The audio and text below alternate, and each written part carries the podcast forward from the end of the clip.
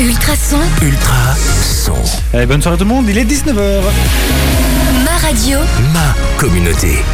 Et j'espère que vous passez un excellent lundi. Merci beaucoup à Yanis pour euh, son drive. Juste euh, avant ça, bon, c'est What the Sport maintenant qui prend euh, les commandes avec l'équipe au grand complet. Achille qui est là ce soir. Oui. Oui, et qui va nous faire un petit focus sur Raymond Poulidor. Oui, c'est ça. Oui. Et aussi en continuant un peu par les tennis. hein, parce Ouais, que sur il y a- Poupou. Ah oui, Poupou quand même. C'est euh, chouette, chouette, euh, chouette idée en tout cas. Euh, hâte de voir ce que tu vas proposer. Effectivement, oui, du tennis comme tu disais. Euh, Parce qu'il y a encore la semaine prochaine, enfin dans la semaine qui suit, une très grosse compétition, on va dire. bah, même maintenant, elle a commencé. Hein. Ouais. Euh, La Belgique jouait aujourd'hui. Pas de spoil, pas de spoil. Il y a C'est peut-être vrai, des pas gens de- qui ne sont pas encore. Non mais on, on va parler de l'équipe belge. Voilà, comme ça, c'est pas du spoil, c'est. c'est- Et de la fin de la teasing. TP finale. Oui, tout à fait, des, des masters. Et puis Diran est là aussi. Oui, bonjour, comment ça va? Ça va bien, en pleine forme. Toi, tu as eu du boulot par contre, hein, euh, avec Moi, moi j'ai moi j'ai eu du, du boulot même euh, très tard euh, durant la nuit, donc euh, c'était Diran un peu qui compliqué. fera euh, le résumé euh, F1 avec un grand prix à rebondissement, encore même euh, aujourd'hui, plusieurs jours. Ah, je je Ah ouais, sur un vous parce jour. que moi je ne l'ai pas vu, mais euh, juste via les notifications sur smart- mon smartphone, pardon, j'ai vu qu'il y avait eu un- une fin à rebondissement épique, même j'aurais tendance à dire. Donc je veux tout savoir. Et vous aurez reconnu la voix suave de Sébastien aussi qui est là avec nous. Bonsoir à tout le monde. Euh, Sébastien, qui toi euh, nous fera, euh, tâchera de, de- de nous éclairer un petit peu, en tout cas, sur la situation des qualifications européennes. En Euh, football. En football, bien sûr, oui. Euh, à part ça, on va bien sûr parler toujours de football avec les résultats du FC Genappe, entre autres. On parlera athlétisme aussi, euh, athlétisme national et local également, parce qu'il y avait euh, une, athlète locale qui a été mise euh, à l'honneur. On aura un invité également c'est euh, la, salle, enfin le, club de gym pardon de Nivelles, la Nivelloise, euh, qui sera euh, des nôtres durant cette heure-ci pour bah, parler de gymnastique tout simplement et, et du club. Achille va parler de tennis, il l'a dit, puis bien sûr on va terminer cette émission en beauté avec notre traditionnel 120 secondes. C'est une nouveauté également. Euh, que je vous propose d'écouter, c'est Soprano, à nos héros du quotidien. J'avoue que je ne la connais pas. Je vous propose de la découvrir tous ensemble. Merci d'être avec nous sur Ultrason. Euh, notre invité est arrivé. Euh, c'est Alain Georges, le président euh, de la Nivelloise, le club de gym de Nivelles. Bonsoir. Bonsoir. Oui, effectivement, le, le micro ne fonctionne pas. Prenez l'autre, voilà. Pas de souci. Voilà, bonsoir. Bonsoir, il fonctionne. pas de souci. Euh, bah voilà, comment, comment allez-vous? Bah bien, un peu plus vieux hein, aujourd'hui. Oui, un petit peu plus vieux, ça c'est le moins qu'on puisse dire. Bon alors, on va parler euh, bah, de, votre, de votre club, la Nivelloise, donc c'est un nom assez explicite, c'est quand ça savoir Oui, où oui. ça se trouve. Euh, bah, un petit peu alors, donc ce, ce club de gymnastique, un peu, qu'est-ce que c'est? Qui, est, qui êtes-vous? Depuis combien de temps vous existez? Euh, Où est-ce que vous êtes? Eh bien, en, en 2020, l'année prochaine, le, le club fêtera ses 60 ans d'existence. 60 ans 60 ans, oui. Ah oui, ça, ça, fait, ça fait quand même Un bail. beaucoup, ouais. Ouais, ça fait un bail, un bon bail, oui. Euh, au jour d'aujourd'hui, eh bien, on est environ euh, 280 euh, membres Oui, oui, ok. qui se répartis dans, dans différents niveaux et différents endroits. Euh, notre salle principale, c'est la salle, euh, le gymnase de l'école de la Maillebotte, où là, on a vraiment tout notre matériel et c'est là qu'on travaille euh, au ouais, non on, tra- on travaille 6 jours sur 7. Euh, Peut-être ch- changer encore de micro parce que celui-ci, apparemment, ouais, enfin, on a des, des petits soucis On, techniques. on va y arriver. On va, On va y arriver, y Les aléas du direct. Exactement, voilà, pas de souci. Mais donc, vous en êtes la on voit que salle c'est pas de- enregistré. À la salle de la MyBot, voilà. La salle de MyBot, ben, c'est notre, siège. hein. C'est là qu'on a tout le matériel, que euh, tout le matériel reste monté en permanence. Et ce matériel sert également à l'école en journée pour les, les élèves. Et puis on a d'autres salles telles que la- le gymnase de l'école normale, la haute école, rue Mulvanderveld, où là on est là le, le vendredi soir et le samedi. C'est également un gymnase qui est utilisé par les futurs profs de gym, donc matériel monté également. Et puis la troisième salle qu'on occupe, c'est le samedi matin au Bloquerie à Louvain-la-Neuve, où là c'est vraiment plus pour les, les groupes de compétition qui se relayent en alternance euh, chaque samedi matin. Plus grande salle, matériel qui a deux ans, donc qui est complètement rénové et qui permet aussi, euh, il y a les tracks, il y a une piste de saut, enfin, il y a une fosse, il y a des, des trampolines, beaucoup plus complète pour les, les groupes de compétition. Donc c'est assez particulier en fait. Vous avez plusieurs salles, mais pas du tout au même, au même endroit. Enfin, je veux dire, on en a ici euh, du, du côté de Nivelles, et alors parce que le bloquerie c'est à Louvain-la-Neuve, donc Ouais.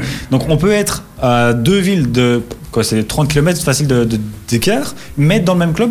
Enfin, je veux dire, Oui. c'est- il n'y a, pas de, de souci Mais- à gérer ça. euh, c'est pas un Mais peu c'est un principe de, de location, puisqu'on est en manque de salles, et ça, c'est un petit peu tous les clubs, euh, pas uniquement à Nivelles, mais en, en matière générale. Oui, il y a le cas à Cour Saint-Etienne aussi euh, qui, Tout à fait, qui à a des nouvelles infrastructures euh, qui vont bientôt voir le jour. Mais bon, euh, c'est- vraiment la- la peine qu'on a dans, au niveau des clubs. Euh, je dis encore une fois, pas qu'à Nivelles, c'est partout, partout qu'il y a un problème de, de salles. On veut pousser les enfants à faire du sport et on ne donne pas les moyens. quoi. Euh, alors au niveau, bah, vous l'avez dit justement, c'est très très étalé. Est-ce qu'il y a, euh, je veux dire, des endroits plus spécifiques qu'à d'autres? Enfin, Est-ce que le matériel, je sais pas, est-ce que les barres asymétriques sont toutes, par exemple, à la, la MyBot Est-ce que les, les poutres sont toutes dans une autre salle? Ou est-ce que c'est un peu dispatché pour que tout le Oui, monde alors, puisse aller? Enfin, comment est-ce que c'est un peu notre, notre activité principale, c'est justement la gymnastique artistique, puisqu'il y a différentes sortes de gymnastique. hein. Je veux dire, la Zumba, par exemple, est reprise dans la gymnastique, mais également euh, gymnastique acrobatique, euh, rythmique. euh. Nous, principalement à Nivellois, c'est la gymnastique artistique. Et donc, il y a ce qu'on appelle effectivement les, les agrès, barres asymétriques, un barre transversale, euh, les barres parallèles, le saut, la poutre, et le tapis, le praticable, donc le, le sol. Et de manière générale, chaque salle est équipée plus ou moins de, de tout ce matériel. Dans le cadre du bloquerie, là, c'est un matériel vraiment plus performant, vraiment pour les groupes de compétition. Et le samedi matin, quand nos groupes euh, y vont, ils appellent ça des plateaux de, de travail, et ils se partagent ces plateaux d'ailleurs avec le groupe La Sauterelle, qui est, qui, qui est de la région. Quoi. Alors, je- oh, bah, c'était une, une de mes questions, vous l'avez abordé. Le au bloquerie, donc c'est plus compétition. Est-ce qu'il y a beaucoup de compétiteurs dans, euh, dans le, votre club? Il y a beaucoup de compétiteurs, et le, le seul drame que nous on a, c'est qu'on n'a pas de salle pour accueillir une compétition. D'une part, de par sa grandeur, et deuxièmement, de pouvoir accueillir un public. Et donc ça, c'est vraiment un gros problème que nous, on, on rencontre ici à, à Nivelles.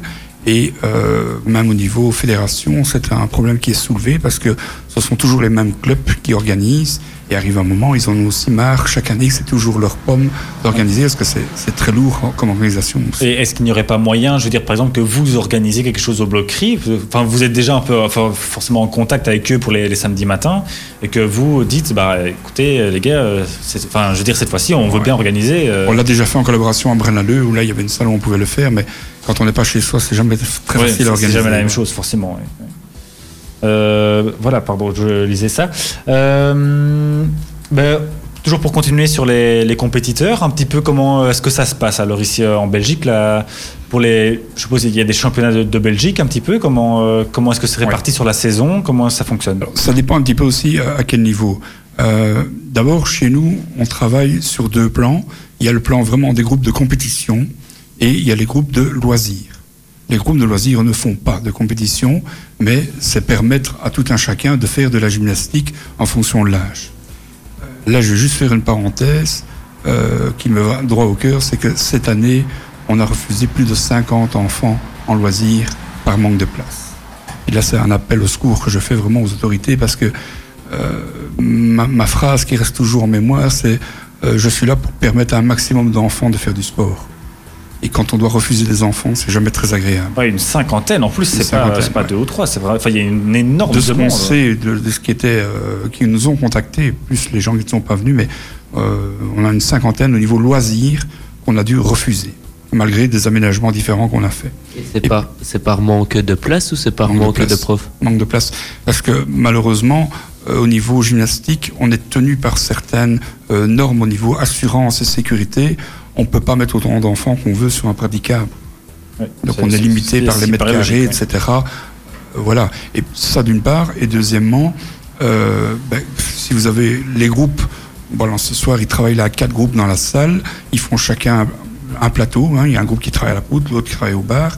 Si vous avez 20 enfants dans un groupe, les 20 enfants qui attendent l'un après l'autre pour passer sur la poutre, ils en ont vite marre, ils arrêtent. C'est Ouais. pas faisable. Quoi. Et en même temps, pour le moniteur, de devoir surveiller, ça, c'est c'est aussi un sacré boulot.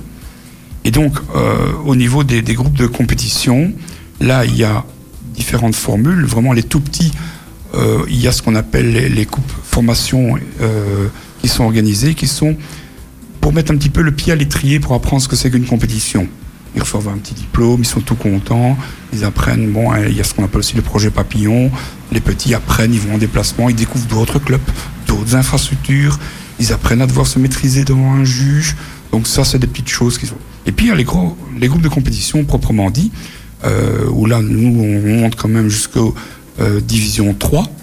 Euh, et là, ce groupe, eh bien, il y a d'abord des compétitions qui se font au niveau euh, provincial. Et puis, il y a, selon les qualifications, les, réussites qui ont, qui ont été faites, ils passent au niveau francophone. Et par après, il y a même la, compétition nationale. D'accord. Ça, c'est un petit peu l'évolution. Quand je vous dis qu'il y a un problème au niveau des salles, ben voilà, on a un exemple euh, au niveau des filles. euh, le groupe, euh, après les compétitions provinciales, au niveau fédération, ils vont aller à Malmedy. Ah oui. On C'est voit quand des même déplacements. un fameux déménagement. On a ça. déjà eu des, des week-ends où il y avait le samedi compétition à Malmedy et le dimanche à Moucron. Ah oui. Ah oui, d'accord, c'est pas mal. Euh, bon, ouais. Pour, les, mal. pour les gens qui visualisent bien la, la géographie belge, c'est vrai que c'est complètement à l'opposé. euh. Entre la neige et le soleil, euh, Ouais, là, c'est. Ah oui, non, là, pour le coup, c'est pas, pas super euh, évident, effectivement. Bon, je vous propose de marquer déjà une petite première euh, pause musicale avec euh, Madonna. C'est un petit souvenir de 2003. Et je rappelle que si vous aimez ce genre de souvenirs, il y a Noéline qui est là tous les dimanches pour vous faire euh, part de ce genre de souvenirs des années euh, 90, 2000 jusque 2010. Et vous êtes toujours bien dans What de Sport. Merci de passer la soirée avec nous. Ultra son. Et on va poursuivre euh, notre interview de Alain, euh, Alain Georges, pardon, euh, autant pour moi, Euh, notre invité, donc le président du, de la Nivelloise, le club de gym de Nivelles.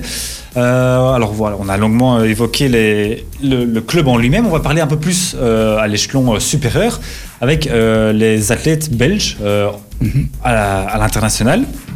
On en parlait un petit peu euh, hors antenne. Les, euh, bah, comme dans beaucoup de sports, euh, les, les bons résultats belges attirent euh, dans les petits clubs, euh, enfin petits clubs, je parle bien sûr les, les clubs. euh, merci. les, les- les- les- je veux dire les, dans les plus, comment, dire, dans les clubs simplement Le locaux. restreint, quoi. ouais. Voilà, c'est ça. Et C'est clair que de- on le constate depuis quelques années que ça a un impact, et notamment avec les réseaux sociaux, hein, Facebook et autres. Euh, D'ailleurs, je vous invite à aller voir sur Facebook le- la page de FF Gym, euh, la fédération francophone, où vous voyez tous les résultats de tous nos athlètes pour l'instant. C'est phénoménal. Et on le constate depuis quelques années. Auparavant, c'était principalement après les Jeux Olympiques. Maintenant, c'est même après ces compétitions-là. Après des résultats, on a une poussée de, nouveaux entrants, de, nouveaux, euh, principalement les petites filles qui sont intéressées de, venir dans la gym. Et comme on disait, ben, ils accrochent ou ils accrochent pas en fonction de, du niveau, de, de l'âge, du nombre d'heures.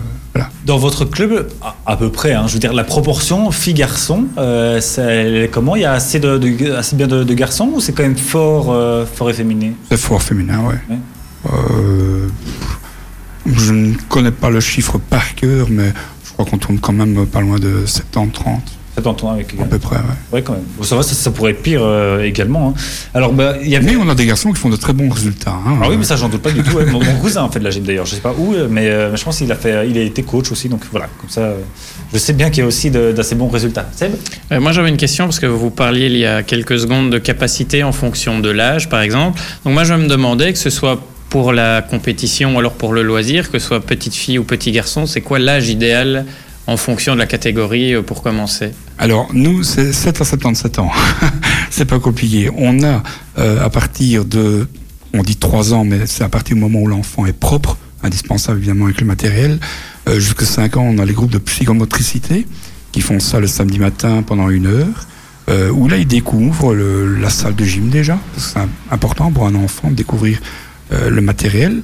Ils découvrent, ils font la psychomote, ils font aussi du, repos, de la relaxation. Ils apprennent ça, à se, calmer, se maîtriser pendant une heure. Et puis après ça, ben, on, part sur des groupes euh, où là, là bon, le, le- les géminis et les psychomotes, c'est mixte. Après ça, on sépare. Et donc il y a les garçons, il y a les filles. Et on, part sur des, des ouvertures euh, au départ de loisirs, et puis par après, en fonction des évaluations par les moniteurs, euh, de l'enfant qui accroche, de l'enfant qui est prêt à s'investir parce que les heures sont importantes, on part alors à ce moment-là soit de loisirs, soit de compétition. Hein, c'est ce que je disais, on a des groupes de compétition qui tournent aux, des environs de 12 heures d'entraînement par semaine. C'est quand même euh, laborieux. Oui, quand on sait qu'il y a l'école qui, qui rentre en compte, vous nous Tout à fait. disiez, euh, Ouais, Tout à le problème des, des poussines à 7 ans qui commencent euh, dans des groupes déjà un peu plus euh, de compétition, je vais dire, euh, où ils vont jusqu'à 6 heures semaine. Et euh, ben, on se rend compte que les petites qui ont 7 ans rentrent en première primaire. Elles ont, on essaye de faire ça le mercredi après-midi et le samedi matin, justement pour éviter de les bloquer en semaine quand ils ont l'école. Mais on voit qu'effectivement, il y en a quelques-unes qui n'arrivent pas à suivre et euh, c'est c'est plus dur. Alors pour revenir, euh, je veux dire, au niveau plus euh, international, c'était donc le- les championnats du monde qui avaient lieu, c'était il y a deux, deux petites semaines, c'était du 4 au 13 euh, octobre, octobre, pardon, autant pour moi. Je- Oui, je- fait plus que un, petit mois, gros mois, un gros mois. Euh, autant pour moi. Et voilà, donc la Belgique a envoyé 12 athlètes quand même. Je voulais savoir si c'était bien par rapport aux autres nations ou si c'est quand même peu. Euh, il suffit de voir les résultats des médailles qui sont là. Ça montre bien que la, la- la on- Belgique est quand même bien placée au niveau gymnastique. hein. Oui, tout à fait. On est, enfin, pour euh, ceux qui ne se situent pas, on est cinquième en tout cas dans le classement des, des, des médailles, cinquième égalité avec le Brésil et les Philippines, avec une médaille d'or, celle de Nina Derwal. Et les- bien sûr, les premières places revient aux États-Unis avec l'indétrônable Simon Bales. Mais c'est mieux les résultats par, par- par cœur que moi. Alors, J'ai préparé un peu l'interview aussi. Après, je pense que toute proportion gardée, il y a aussi euh, le vivier que la taille d'un pays Bien euh, sûr. peut comporter. En Belgique, on n'a forcément pas le, le même nombre d'athlètes qu'on peut avoir aux États-Unis, vu que tu citais euh, la, la championne multimédaillée. C'est- c'est- c'est- Simon, Simone, c'est ça, j'ai oublié. oui, c'est ça. Et euh, donc forcément, pour un petit pays comme la Belgique, on a un peu tendance à le dire, à presque au niveau de tous les sports au final, hein, que ce soit, on a l'illustration avec les résultats euh, en foot, on l'a déjà eu euh, avec le, le tennis notamment. Le hockey aussi. Le hockey, pour un petit pays comme la Belgique, c'est même extraordinaire de faire tous ces résultats dans, dans tous les sports comme on le fait actuellement, parce qu'on n'a pas autant d'athlètes que nos voisins français, par exemple. Oui, Il y a ce qu'on appelle, euh, on vient de les vivre il y a encore le mois prochain, ce qu'on appelle aussi les rassemblements. Et donc ce sont par exemple au niveau des, des petites filles de 9, 10, 11 ans, si je me trompe dans les âges, euh, qui ont passé une journée d'évaluation au centre de haut niveau à Mons, où elles sont vues par des responsables techniques et évaluées. Et certaines sont retenues. On en avait trois de Nivelles qui se sont présentées. Il y en a une qui a été retenue, euh, qui repasse encore les autres qualifications au mois de décembre. Et donc là, euh, on en a auparavant deux. Moi, j'en ai souvenir deux. Il y en a peut-être d'autres avant. Euh, un garçon et une fille qui ont été très hauts euh, au niveau classement dans les juniors, etc. Et qui étaient donc au centre de haut niveau à Mons, où là, ils ont cours le matin et ils ont le, le sport l'après-midi. C'est quand même quelque chose qui montre que la Belgique s'investit au niveau du sport, mais il y a toujours les moyens qui montent. Bon, euh, le centre de haut niveau francophone, bon voilà, c'est à Mons. Nivelles, c'est pas encore trop loin. D'autres clubs, ils sont un peu plus durs. hein. Ça, forcément, je sais pas s'il y a peut-être un système d'internat ou quoi. Oui, il y a un Oui, système d'internat à Mons. ouais. Ça m'étonne Oui. pas trop. Je voulais savoir un petit peu parce que on entend forcément la gymnaste la, la- la plus, euh, je veux dire, la plus populaire dont on parle le plus ici en Belgique, c'est Nina Derwal, le multiple quand même championne du monde euh, qui est qui gère plutôt bien sa catégorie. Est-ce que euh, à part elle, euh, on a des gymnastes belges qui performent? C'est vrai qu'on n'entend pas trop parler de ça. Je sais pas si vous dans le milieu vous avez plus euh, d'écho par rapport à ça. Pas vraiment au niveau individuel, non. C'est au niveau équipe qu'on entend souvent, qu'on a des retours. Il y a des compétitions internationales qui sont organisées aussi à Charleroi et il y en a eu notamment. bon, je n'ai pas tous les détails parce que ça va être très long. En plus des compétitions, comme je parlais tout à l'heure, au niveau francophone, enfin au niveau provincial, francophone et national, il y a aussi euh, ce qu'on pourrait appeler dans un autre sport les, tournois. On appelle ça les inter-équipes, par exemple. Et donc nous, à la Nivelloise, pardon, on en a euh, qui participent. Ils font des groupes de quatre euh, gymnastes et ils- amagasinent les, points pour arriver à des résultats. Donc euh, il y, a, différentes euh, compétitions, je veux dire, qui existent en plus vraiment euh, du championnat. Et donc ça, c'est, je veux dire, par équipe, c'est chacun performe individuellement, mais on, additionne les points de chacun. Tout à fait. ça Tout à fait. Donc c'est pas, je veux dire, il n'y a pas des, des figures à réaliser ensemble, enfin par équipe Non, en fait. non, non. C'est individuel, mais euh, ça existe dans différents niveaux. Et là, c'est très compliqué au niveau de la gymnastique.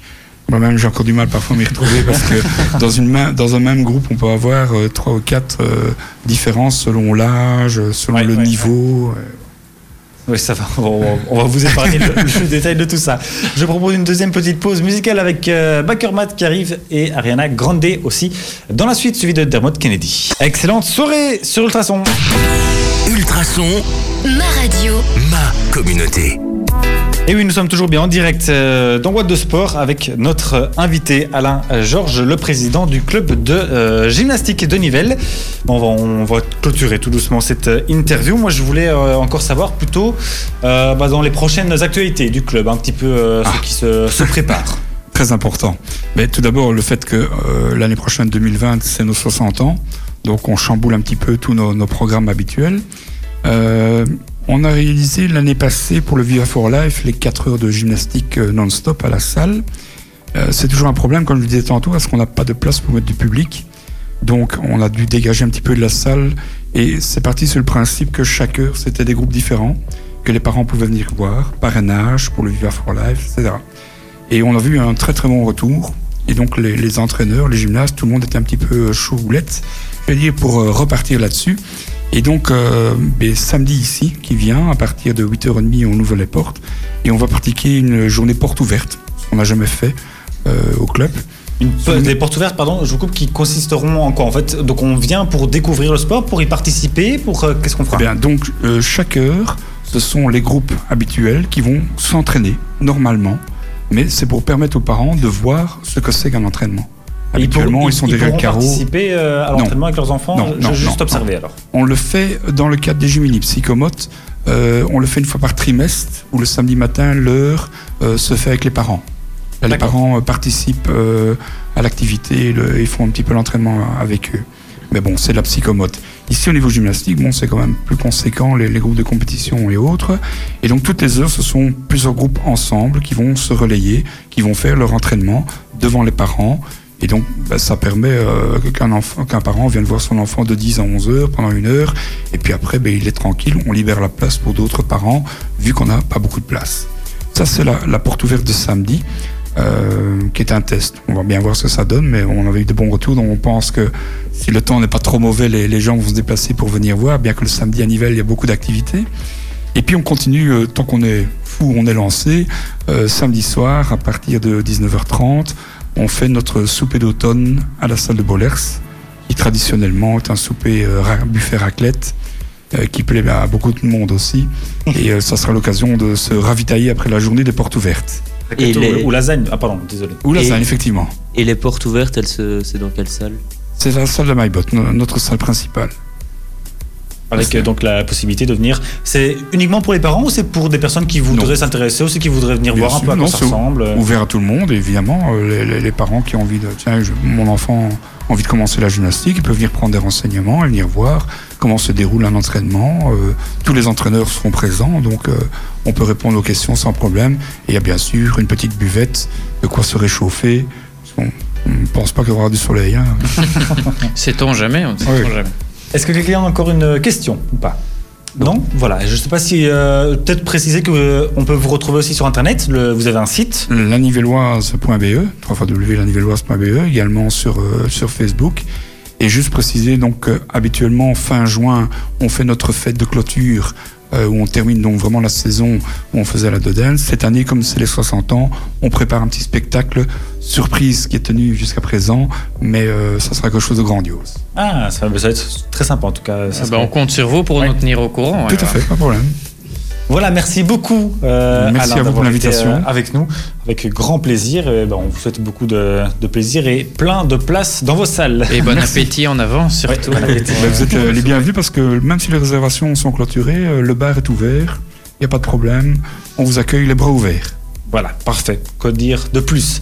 Passez une excellente euh, soirée. Côté musical, c'est Ariana Grande euh, qui arrive avec euh, Don't Call Me Angel, suivi de Dermot Kennedy. La soirée continue bien sûr dans euh, What the Sport. Son, Ultrason, Ah bah oui, si je lève le micro, euh, le curseur, ça ira encore mieux. Bon, euh, on va continuer à parler de sport, bien sûr, dans What de Sport, avec euh, cette fois-ci, euh, bah, Haché, est-ce que tu es prêt, toi, pour le, le petit mot sur Poulidor? Oui, euh, petit petit, ça je suis Wow. pas sûr, mais En tout cas, je te laisse faire. oui, parce que quand même, euh, on va En pas- selle. Oui. En scène, oui, bien sûr. Oh, bien très- joué. Bien joué, très joli. Euh, ben, Raymond Poulet d'Or, pour ceux qui ne savent pas, était quand même un très grand cycliste des années 60-70. Euh, il n'a jamais remporté euh, de tour maison, on va dire, parce que euh, Raymond Poulet d'Or était français. Donc il n'a jamais remporté de Tour de France. Il était souvent second, voire troisième. Et euh, Eddy Merckx l'a souvent battu lors de ses cinq victoires. Donc, sa carrière a duré 17 ans et il, il a remporté sa première une Vuelta en 1964, un Milan San Remo, donc une autre course, prestigieuse en 1961, ainsi que la Flèche Wallonne en 1963. Euh, il, était lors de certains Tours de France, il s'est illustré par beaucoup de victoires sans jamais réussir à vaincre le maillot jaune. Euh, Ni même enfiler le maillot jaune, Ouais, je il a, pense. ja- hein. il a Il a jamais porté le maillot jaune. si, il a, il a porté euh, ces derniers tours parce qu'il était ambassadeur du maillot Oui. jaune et c'était lui qui remettait le maillot jaune. Mais sinon, ouais, quand- pendant sa carrière de coureur, il l'a jamais porté. et Il, a- Il a porté dans les mains, mais, mais jamais sur le il, a- dos. il y avait une grande, euh, je ne reviens plus, mais rivalité avec Jacques Anquetil à l'époque. Euh, Donc c'est pas officiel qu'il a porté le maillot jaune. C'est pas officiel, mais il l'a fait. Il l'a porté comme toi, tu porterais le maillot de Diable Rouge euh, Ouais. chez les- Voilà. dans un magasin, tu vois. voilà. Donc c'est pas Dans officiel. tes mains, voilà. Donc c'est pas, pas comme coureur, quoi, si tu veux. Euh, et mais ensuite, il a quand même gagné quelques courses à étapes. Euh, donc, on- j'ai dit la Vuelta. Euh, Paris-Nice, il l'a gagné deux fois en 1972 en- et en 1973. Il a aussi gagné euh, deux fois le Critérium du Dauphiné libéré en 1966 et en 1965. Et euh, pour terminer quand même euh, sur lui, on va terminer sur une mini bonne nouvelle, on va dire, qui a quand même été très touchante pour le monde du cyclisme. C'est son petit-fils, un certain, un certain néerlandais Mathieu Van Der Poel. Je ne sais pas si vous connaissez. Bon, vite fait. Euh, il a, a remporté deux, deux victoires ce week-end en championnat du monde en hommage à son grand-père. Ouais, il devait être assez euh, remonté, à mon avis, euh, à l'idée de il, il a rendre dit qu'il euh, il a commencé très loin euh, samedi. euh, il a commencé très loin dans le peloton et il a dû carburer pour réussir à arriver premier. Et euh, il a dit que c'était une victoire très éprouvante autant que la semaine qu'il a traversée. Ouais, pas étonnant. Après, moi, je voulais juste conclure. J'ai plus le chiffre exact, mais euh, parce qu'on dit toujours, et euh, Achille l'a bien rappelé, que euh, Raymond Poulidor était connu pour être un éternel second, voire troisième, comme tu l'as très bien dit. Mais malgré tout, dans sa carrière, il a remporté ses 159 ou 189 victoires en tout. Donc ce Ça fait soit quand même beaucoup. Hein. donc, ce- oui, c'est ça. Je crois que c'est 104 159, si je dis pas de bêtises. J'ai lu ça dans la semaine. Donc, pour un éternel second, je pense que c'est quand même pas mal. Je pense que enfin, le surnom est surtout dû au fait qu'il n'est, enfin, de son aventure en Tour de France. Oui, voilà, ça, ça vient vraiment de là. Comme je disais, il avait une rivalité énorme à l'époque avec Jacques Anquetil, qu'il n'a- qu'il n'arrivait jamais à battre au classement final, en tous les cas. Puis après, ça a été euh, Eddy Merckx quand Anquetil a arrêté. Donc, malheureusement, il n'a jamais réussi à s'imposer, euh, mais euh, il est resté dans le cœur des Français comme l'éternel second. Alors que, comme tu l'as si bien dit, il a quand même un, un sacré paquet de, de victoires à son, euh, à son actif. ouais. Euh, autre chose, Achille? Euh, non, parce que enfin, j'ai ouais. déjà essayé de reprendre les, les principales courses, mais euh, il y avait aussi beaucoup de petites courses euh, qu'il a, qu'il a remportées, donc avec ce nombre énorme de victoires. Et euh, donc voilà. bah, Parfait. C'était un dernier hommage à lui. Ouais, un, un très bel hommage en tout cas. Un grand monsieur donc du, euh, du cyclisme et pas seulement français, euh, mondial. Merci beaucoup Achille. Euh, Dermot Kennedy arrive là maintenant tout de suite. Et puis dans la suite de la musique, on aura encore du Big Flo et Oli ou du Maroon 5, suivi de Ed Sheeran. Restez bien avec nous. Wouhou Allez, le sport continue dans What the Sport. J'adore faire ce genre de transition, j'adore. On va parler de football à présent. D'une qualité énorme. Ma radio. Ma communauté. Et oui, avec euh, le FC Genappe et la P1 euh, du euh, Brabant, euh, le FC Genappe qui fait quand même pas, enfin qui, est franchement pas en grande forme. Ça fait quand même 4 matchs euh, qu'ils ont plus gagné. On est à euh, une, euh, égalité et 3 défaites, donc sur les 4 derniers matchs, c'est quand même un peu compliqué. Euh, on doute évidemment pas qu'ils vont euh, réussir à, redresser la barre, mais c'est quand même un peu, euh, un peu compliqué. Ils jouaient euh, ce week-end euh, contre Stockel, qui est euh, l'actuel troisième euh, du classement. Euh, voilà, c'était un match un peu euh, dans leur corde quand même, parce qu'avant ça, il y avait, je dirais pas un écart de points euh, très significatif, ça se tenait encore. Ils sont, assez ils bien. sont à combien d'écart avec Stockel par exemple? Actuellement, Stockel est à 19 points et Genappe euh, est à 13. Donc juste avant ça, ils étaient à 16 points, si je compte bien. Et, euh, et Ah, il, y avait à trois, 13. il y avait trois points d'écart en gros euh, avant le match. C'est ça. Donc ils auraient pu revenir à égalité. Ils auraient pu revenir à égalité. Donc c'était, je veux dire, dans, dans les cordes. Euh, c'est pas. euh, Enfin voilà, défaite 3-1, c'était à Stockel aussi. Donc ceci peut expliquer cela. Mais une, une série quand même de, de 4 matchs d'affilée, c'est un peu compliqué. Donc voilà. Enfin, je doute pas qu'ils vont trouver les, solutions pour, euh, pour remonter la pente. Surtout que au final, au classement, ils sont pas, euh, ils sont pas en chute libre non plus. Ils restent dans le, ventre mou. On se rappelle qu'il y a un, gros groupement d'équipes qui se tiennent très euh, fortement. Bah, avec les, les différents résultats de, ce week-end, notamment la, belle victoire de, de Nivelles contre Saint-Josse, qui est deuxième au classement. Euh, bah, Nivelles donc, remonte à 12 points, ils sont 11e quand même, enfin 11e sur euh, 16, donc c'est quand même pas énorme en termes de, chiffres. Mais ils sont 11e avec 12 points, puis euh, O1 est 10e avec 12 points aussi, puis on a Genappe avec 13. Euh, juste au-dessus, il y a le Stade des Verrois qui a 14 points, puis après O1 qui a, euh, Opin pardon, qui a 14 points aussi, puis Etterbeek qui a 14 points, puis le BX Brussels qui en a 15. Donc ils sont 7 équipes qui se tiennent euh, au final en 3 points.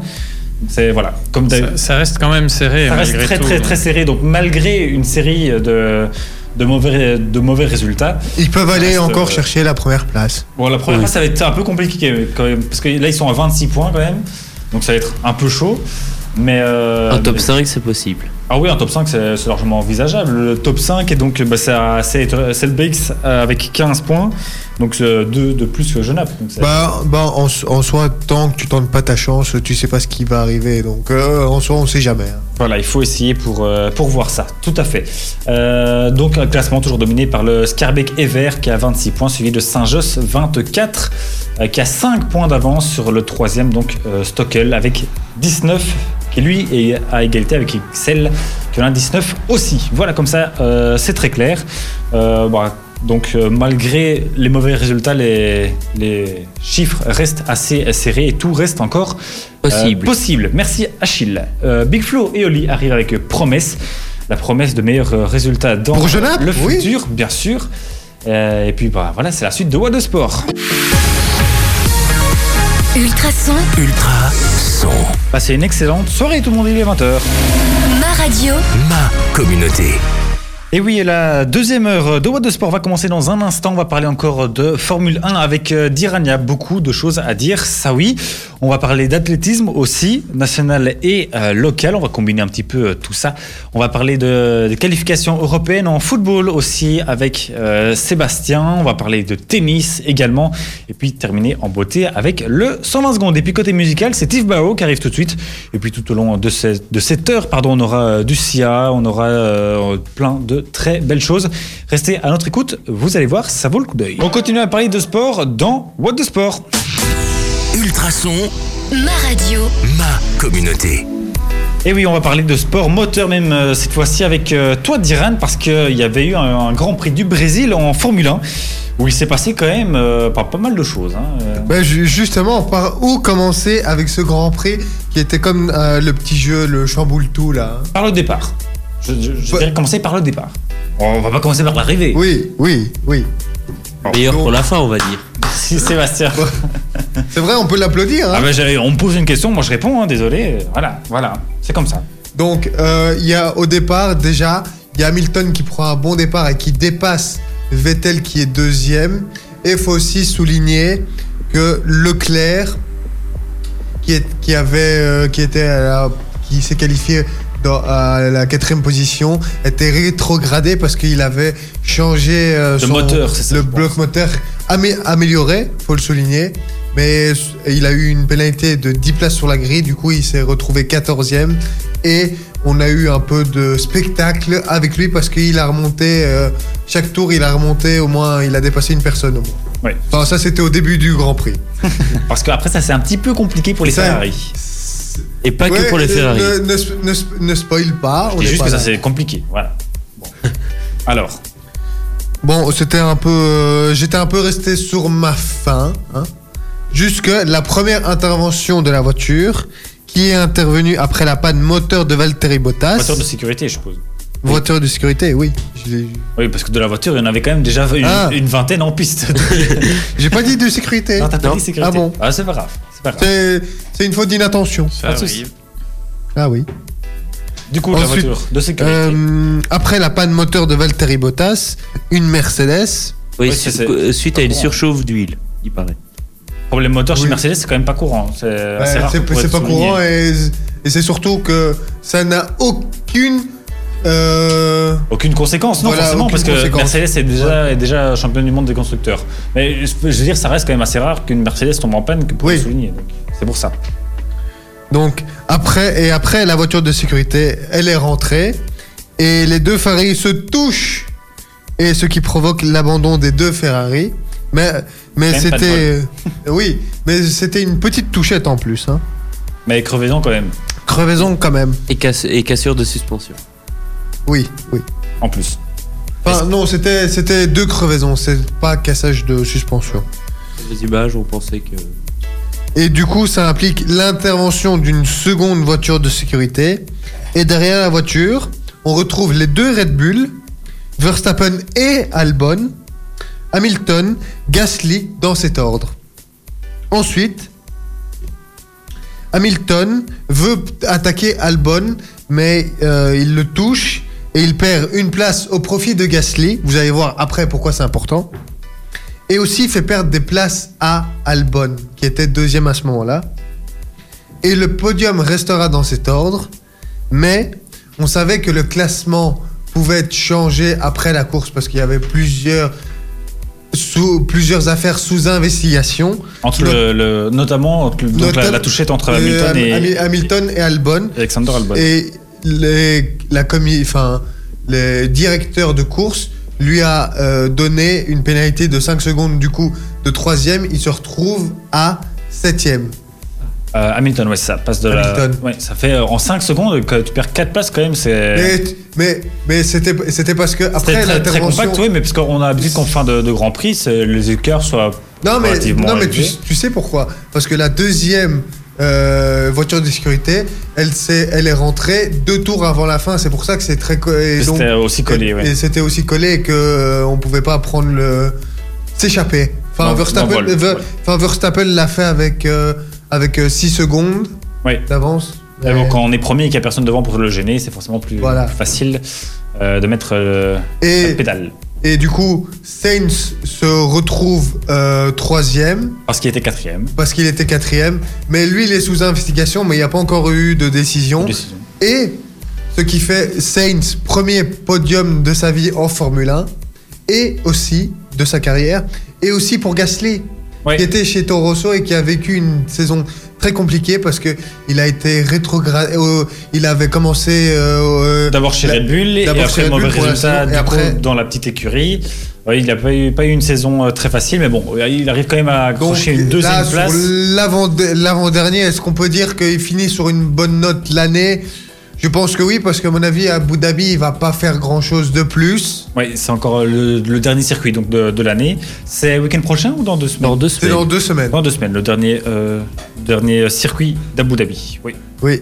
Et puis euh, Sainz qui était sur McLaren et ça faisait longtemps qu'on n'avait plus vu non plus une McLaren, McLaren. sur le podium. Ouais, sans blague, avec les Et- derniers euh, et- bons résultats des dernières années. Et, et aussi ça fait, ça fait longtemps qu'on n'a pas vu euh, une Mercedes sur le podium. Euh, qu'on ça a fait plus vu. qu'on a plus vu, oui c'est ça, qu'on plus vu une Mercedes. C'est vrai. J'avoue que ça, je, je sais pas ça fait combien de temps, mais c'est vrai que les deux Mercedes qui ne sont pas dessus, c'est quand même euh, un peu euh, un peu euh, dommage. Enfin bon, dommage. euh, euh, je sais pas, c'est pas le mot que je cherchais, Euh, mais rare. Voilà, c'est ça. C'est ce mot-là que je cherchais. Merci. Euh, Diran, oui. Et pour les Toro Rosso, je- c'était pas aussi très rare que- qu'elles soient Ah sur si, les- ils sont plutôt Si. habitués à jouer les queues de peloton, donc. euh, Ouais. Oui. Effectivement, euh, c'était assez euh, très très rare que pour le souligner.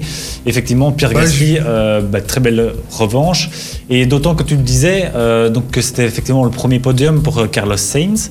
Euh, il a malheureusement pas pu vraiment y goûter puisque la décision Non, en fait, non, de, que- rétrograder Hamilton a été prise euh, après le podium. Donc ce qui fait en fait que lui est monté il a, sur le podium, il a reçu le trophée avec les deux autres. Et puis les, les commissaires de course ont décidé de, de- de lui attribuer 5 secondes de pénalité, mais après la cérémonie. Ce qui fait que Carlos Sainz n'a pas pu goûter véritablement son, premier souviens- podium je me euh, souviens de sa d'une- carrière. D'une intervention au Mexique où l'intervention s'est passée juste, juste avant le podium et du coup ils ont dû retirer Verstappen pour, pour redonner quelqu'un d'autre. Ouais, encore que ça, c'est pas super correct, mais c'est peut-être un peu mieux enfin, que, que de voler peut-être quelque chose comme ça, quelque chose d'aussi unique un pilote. Mais il a quand euh, même fêté. Il a quand même fêté. Hein, Oui, ça, on n'en doute pas. Voilà, merci beaucoup Diren pour ce grand euh, résumé Formule 1. Rendez-vous donc dans deux semaines pour la clôture euh, bah, de cette saison. Avec euh, cette fois-ci, ça sera du côté d'Abu Dhabi. Tout de suite, Luckily, euh, suivi de Sia sur Ultrason. What the, what the sport C'est beaucoup d'infos et très peu de fatigue. Ultrason. Beau cocktail, non What the sport sur Ultrason. Et on va continuer à parler de sport dans euh, What the Sport. Ultrason. Ma radio, Ma communauté. Et cette fois-ci, on va euh, allier euh, sport euh, local et plus international parce que ce week-end, c'était la remise des Spikes d'or. Je ne sais pas si vous avez suivi un petit peu ça, en tout cas l'actualité qui en a découlé. C'est donc une cérémonie pour les athlètes qui font de l'athlétisme. Euh, pour bah, récompenser les meilleurs athlètes belges donc euh, de la saison. Euh, pour la septième fois quand même de sa carrière, ça commence à faire un petit peu long. Nafissatou Thiam l'a remporté chez les dames pour sa très belle deuxième place aux, aux mondiaux de Doha de cet, euh, cet été. C'était non, c'était pas cet été. C'était quand les champ- championnats? Il y a aussi deux semaines, comme tu dirais. C'était aussi il y a deux semaines, ok, comme c'était super. En début d'émission. Non, Oui. il y a quelques semaines. Je n'ai plus la Oui, date exacte. c'était- il n'y a pas si longtemps. C'était début octobre Début aussi, octobre, je ouais, je pense. un truc comme ça, un, un bon mois. Euh, donc voilà, qui avait décroché donc une très belle médaille euh, d'argent, euh, qui avait laissé euh, la médaille d'or à sa rivale Katharina Johnson Thompson, qui elle avait fait le tournoi euh, de sa vie, on s'en souvient. Donc Navisatou plébiscité devant une athlète locale bien connue ici, Bolingo. Cynthia Bolingo, tout à fait. qui avait eu, elle, une très belle autre médaille d'argent. C'était euh, plus tôt dans l'année, ça, au mois de, de mars, lorsqu'elle avait accroché la médaille d'argent au championnat d'Europe indoor, si je ne dis pas de, de bêtises. Euh, donc voilà, elle termine à la, à la deuxième place. C'est quand même une très belle, euh, très belle euh, actu, info que je voulais euh, souligner quand même. Euh, Cynthia et sa coach qui avait été reçue au Palais Royal, c'était je pense la semaine passée ou il y a deux semaines en tout cas. Enfin, il me semble en tout cas l'avoir évoqué euh, à cette euh, antenne. Euh, chez les hommes, c'est Bachir Abdi, lui qui a euh, remporté.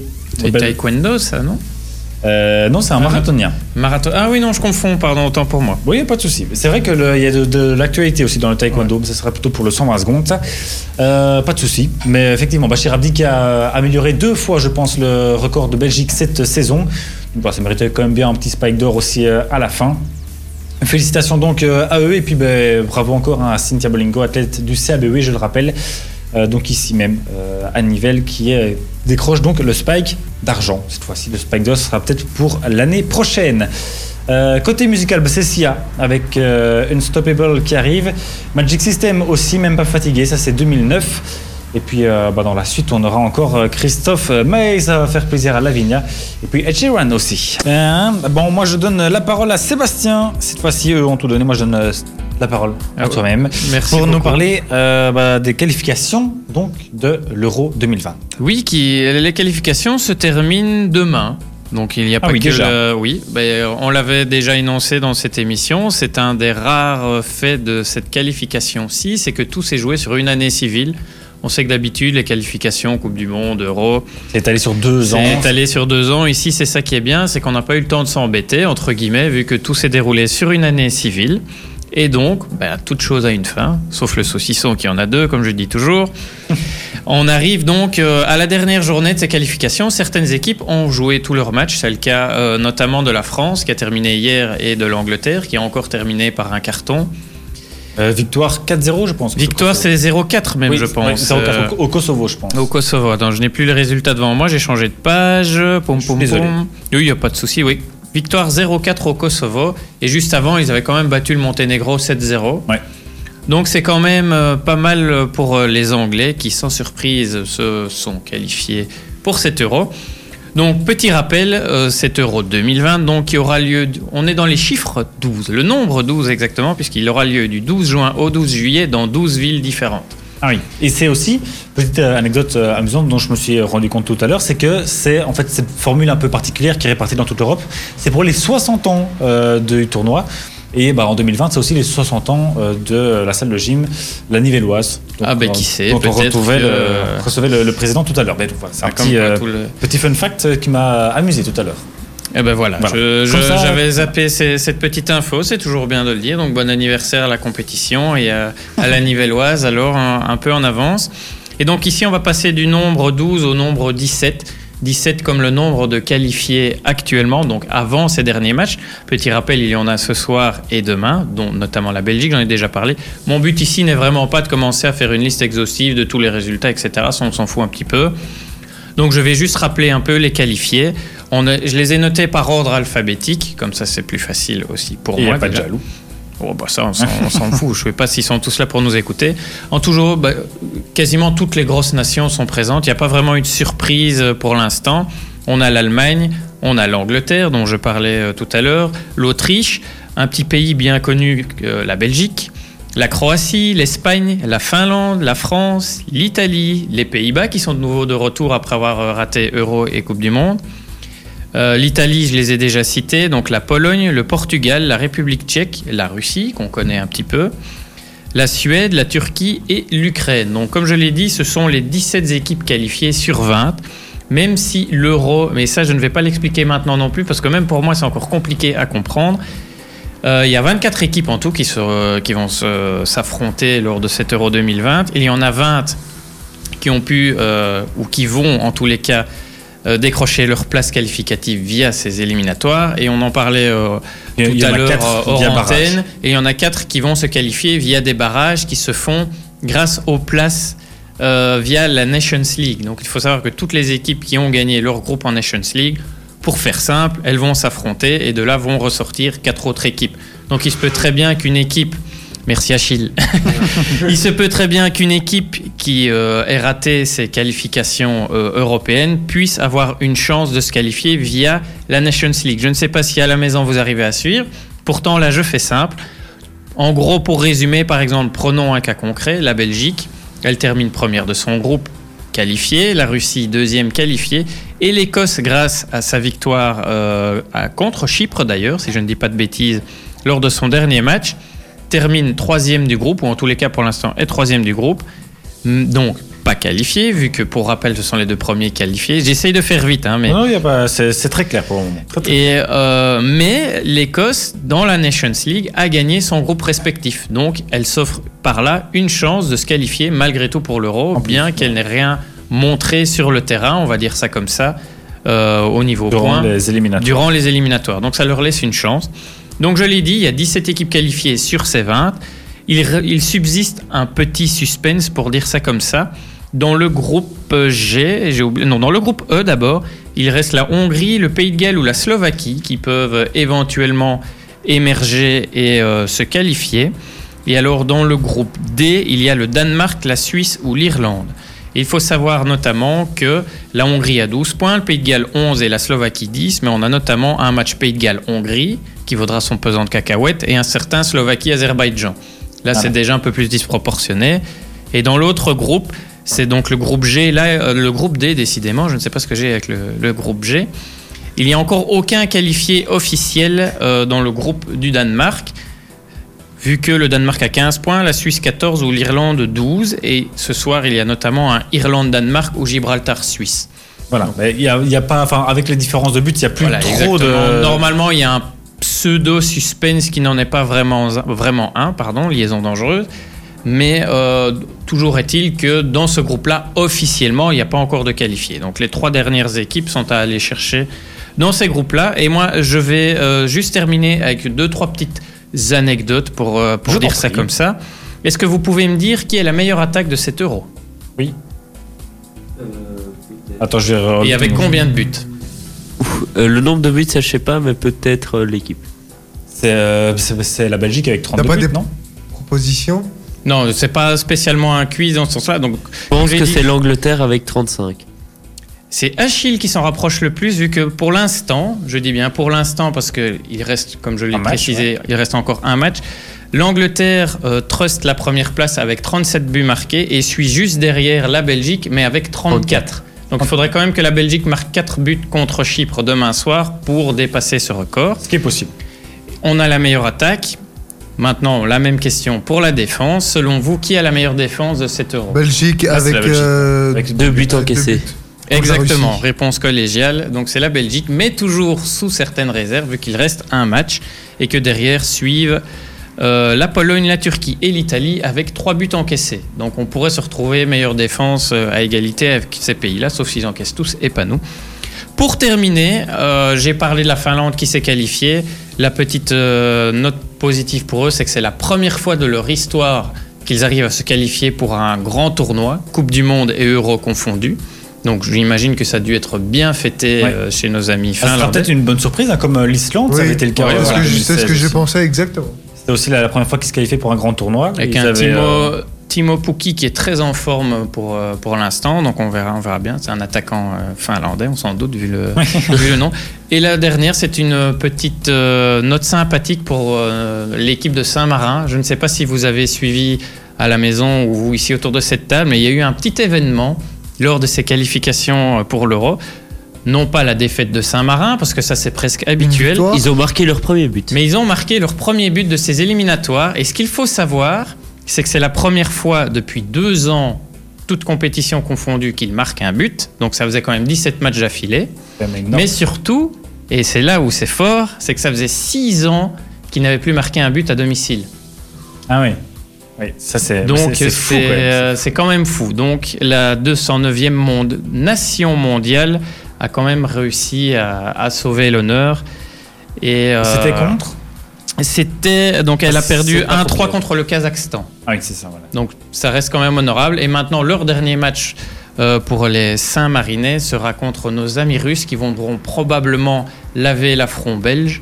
Donc ça risque de ne pas être une partie de plaisir euh, du coup euh, pour, euh, pour Saint-Marin. Mais voilà, c'était une image sympathique à voir. Euh, je termine ma phrase puis je te passe la parole, Achille. Ok. C'était une image sympathique à voir sur les, les réseaux sociaux, comme on peut souvent en voir. Ils ont fait la fête comme s'ils avaient Ouais. gagné le match, alors que c'était juste un but. Mais Ouais. on voit que ça fait 6 ans que les Ouais, supporters en, attendaient en ça, 6 on ans, ils le ont le droit. Et euh, j'avais quand même envie de dire qu'on va peut-être encore jouer en Russie. Enfin, on n'a Oui. quasi jamais qui- quitté ce pays parce que suite, comme on n'a pas de stade national pour accueillir cet euro, euh, ben, et que la Russie euh, en a, un, ben, on, peut, on pourrait jouer euh, là. Saint-Pétersbourg, justement, là où ils ont joué samedi. Ouais. Voilà. Comme, et que normalement, l'Ukraine, qui elle aussi est qualifiée, euh, ne peut pas. Ne, pour, ne- ne peut pas jouer en Russie pour cause de Suite à- raison politique. Mais tout ça, tu fais bien. Là, excuse-moi, je te coupe, mais comme on, on doit faire vite, tout ça, il, était évident que je ne l'ai pas abordé parce qu'on en reparlera plus tard lorsque tous le les 30 pays. novembre. Tout sera plus clair. Voilà, hein. tout sera plus clair. Le tirage, en tous les cas, tu fais bien de le rappeler, aura lieu le 30 novembre et tout sera un peu plus clair. Et on aura fini de, euh, de partir dans des, circonlocutions pour savoir qui va jouer quand, comment, contre qui. Le 30 novembre, on saura tout. Mais comme c'est un peu compliqué ou des calculs un peu savants, je vais dire, je ne l'ai pas abordé parce que euh, moi-même, ça, ça me donne mal au crâne quand je le fais. Merci beaucoup Sébastien et euh, les autres pour euh, vos réactions sur euh, donc ces éliminations, euh, ces éliminatoires de l'Euro 2020. Réponse donc le 30 novembre. Là, on y, va, on y verra déjà un tout petit peu. Et euh, ne plus rappelez clair. quand même pas le dernier match de la Belgique demain contre Demain Chypre. soir, bien sûr, euh, avec, on espère, une victoire d'au moins 4-0.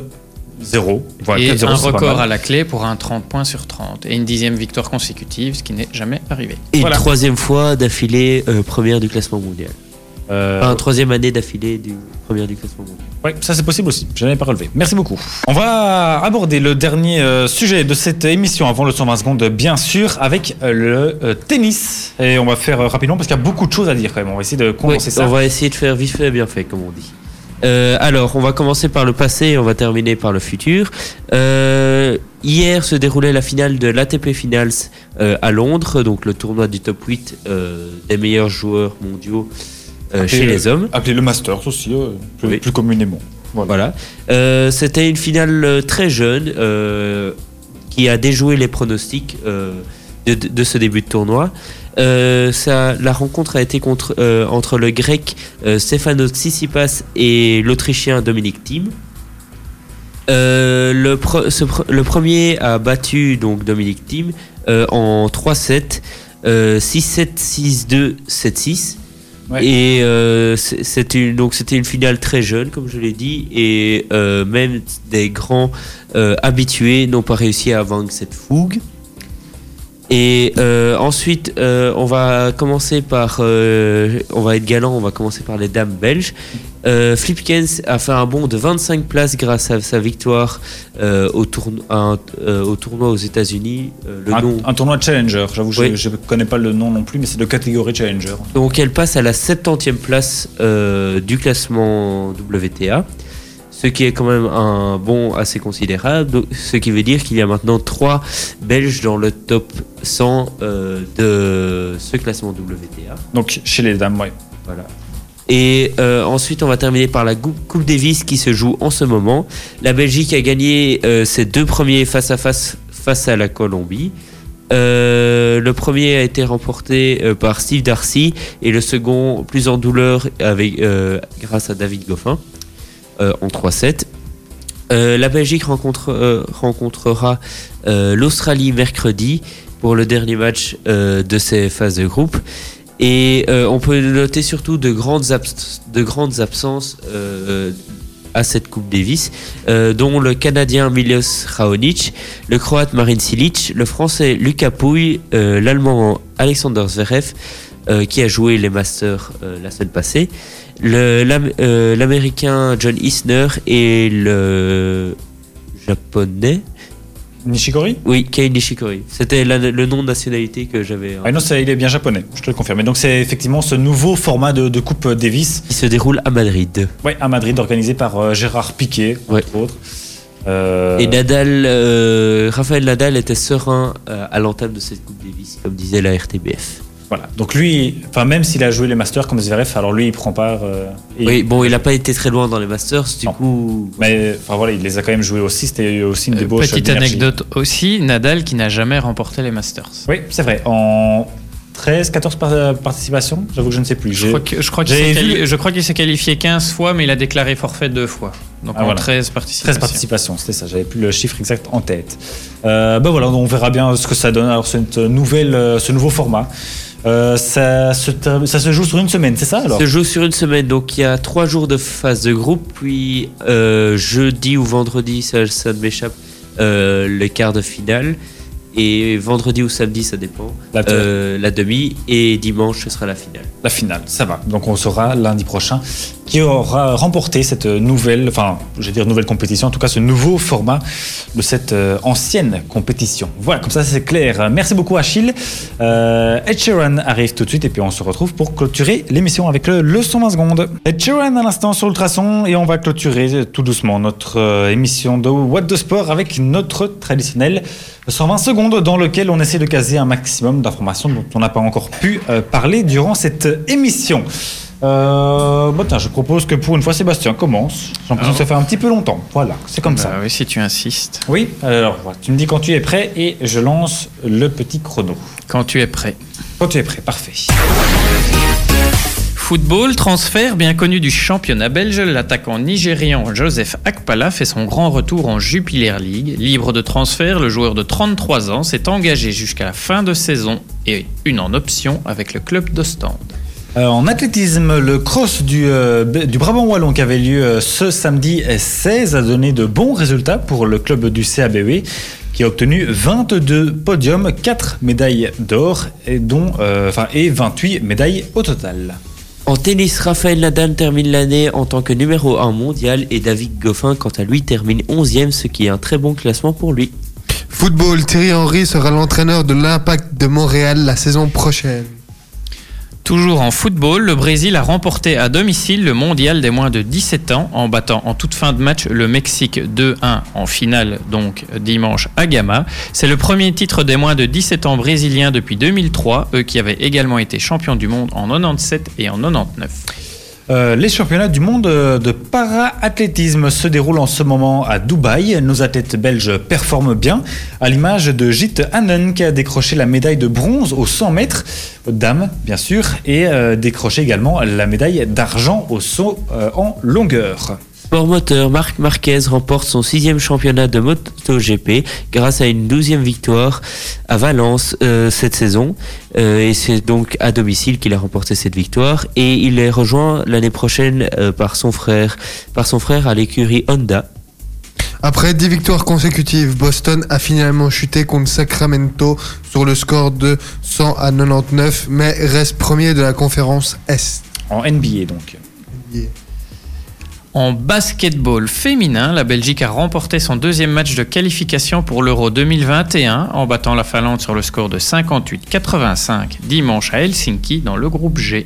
Et voilà, magnifique, on est juste bien. Je pourrais même rajouter, toujours en para-athlétisme, un autre très bon résultat belge, en la personne de Peter Genin, ou Genin, j'avoue que je ne sais pas bien, qui a décroché la médaille d'argent du 100 mètres euh, en catégorie tétraplégie, donc c'est avec les, les chaises roulantes de course, voilà.